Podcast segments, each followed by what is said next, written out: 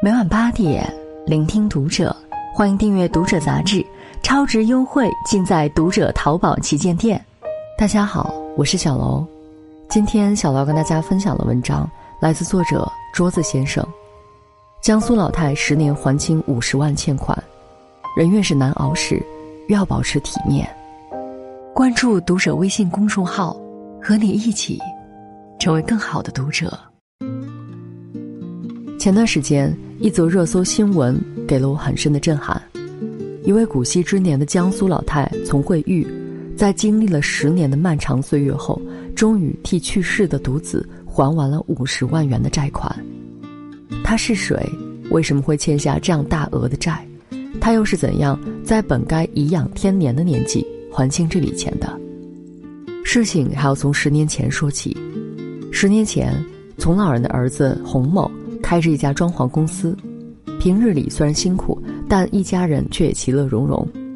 可是天有不测风云，在一次工程中，老板突然跑路，导致洪某所有的投入打了水漂，工人的工资、各种材料费用七七八八加起来，一下背上了六十多万元的债。就在这个关键的节骨眼上，洪某却因为突发意外离开了人世。老来丧子，对于任何一个普通家庭的老人来说，这都是一场晴天霹雳。然而，当丛慧玉的丧子之痛还未平息，另一个坏消息却接踵而至：儿子公司的欠款仍旧还有五十万元没有付清。本来从法律意义上来讲，丛慧玉没有继承儿子的遗产，也就没有帮儿子还债的责任。可面对那些讨债的普通工人们一张张愁云密布的脸，丛慧玉却坐不住了。他认真的对他们说：“大家挣钱都不容易，再难我都会把钱还上，我说话算数的。”没人信他，毕竟那可是五十多万呐。然而老人却不在乎，他说：“一年赚一千我就还一千，一年赚两千我就还两千。”他非要把这钱还上不可。为了还钱，他和老伴儿东拼西凑，却依然远远不够。眼看存款已经见底，小孙子上学还需要钱，两位老人一合计，决定打工赚钱。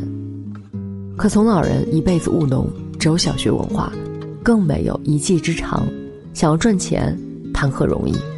为了能赚到更多的钱，他们将家里的农田改种了蔬菜，而下地种菜之余，两位老人还四处打工。从惠玉去了一家饭店，当起了超龄洗碗工。在家里洗碗或许很简单，但在饭店那完全是另一幅光景。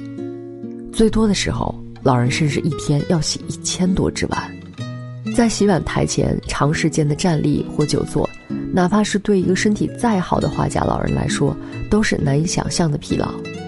不仅如此，由于长时间进水，老人的双手也变得很脆弱，一天不抹护手霜，皮肤便会开裂。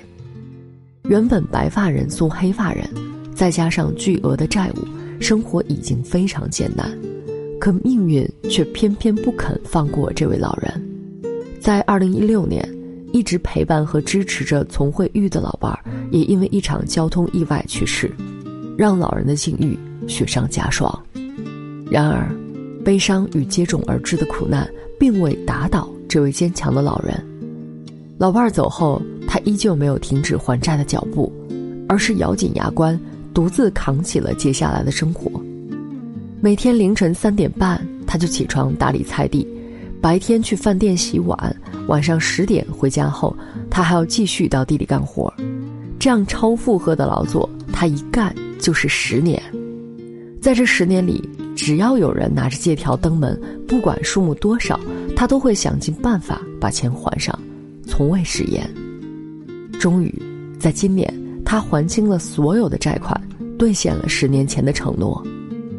从花甲到古稀，三千多个日日夜夜的辛劳，支撑他的唯有信义二字。不是为了做给谁看，只是为了完成一句重于泰山的承诺，求得一份内心的安宁，用最坚强的方式完成对儿子和老伴儿告慰和怀念。这是属于一个诚信者。一个平凡的女人，也是一个伟大的母亲的漫长正道。消息上热搜之后，网友们纷纷在评论区里留下了赞叹、敬意和祝愿。他们之中，很多人感叹着老人对抗命运的坚强，也有许多人被老人的诚信打动。但我觉得，从老人给我最大的震撼，其实是他走在那样一条艰难的路上，却依然保持着的体面。为什么我要说丛慧玉老人是个体面人？首先，他原本大可不必还这笔钱，那笔债是他自己加到身上的。在老人朴素的价值观里面，过苦日子可以，但丢了尊严和诚信绝对不行。从老人的众多债主之中，有一位普通的工人茂某，他曾向法院起诉讨薪，但随着时间推移，茂某一家人早已对这笔钱没了指望。联系电话也换了，可丛慧玉没忘，他给当时法官打去电话，要到了茂某的地址，还没等法院派人去实地走访，他就自己一路边走边打听，带着钱找到了茂某的家。茂某的妻子很感动，他想要给老人表示一些心意，却被从老人谢绝。这个钱是应该还给你们的，我不能要这个钱，我现在身体还好，还能赚钱。在最难的时候。从老人依然守住自己的底线，该还的钱一分不少，不该要的钱一分都不能要。坚持信义，这是人品的体面。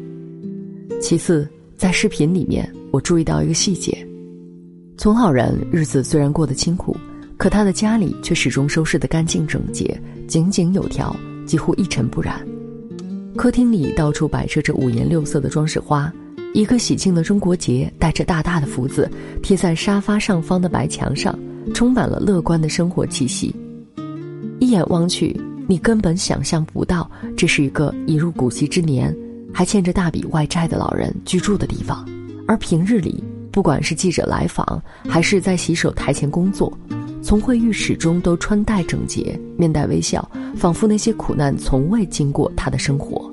在很多影视作品里面。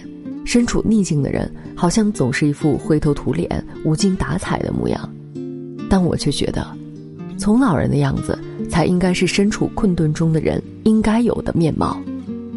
人可以有霉运，但不可以有霉相。逆境中的人讲究的就是一股精气神儿，精气神儿在，那希望就还在。越是难熬，越要优雅的面对生活。这样从容面对一切的精气神儿，正是老人认真对待生活的体面。二零二零年，从老人坚守承诺的事迹获评了江苏好人称号，一项项荣誉加身。一名名记者纷至沓来，但从老人却从来都不觉得自己做了什么伟大的事情。在一次接受记者采访时，老人曾说：“儿子不在了，我也是做给孙子看。”希望孙子能够健康成长，一定要做一个清清白白、讲诚信、对社会有贡献的好人。十年苦楚，老人却把自己活成了一束光，不仅照亮了自己的生活，更为后代指明了脚下的路。他明明遭受了那么多苦难，却依旧在以身施教，用自己的行动给子孙后代树立了一座信义的丰碑。希望他可以回馈社会。世界以痛吻我。我却报之以歌，这是灵魂与气节的体面。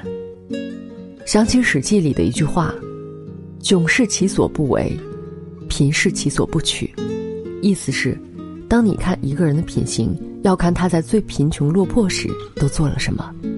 在逆境中，保持一份得体和干净，守住尊严和人品，才是一个人最大的体面。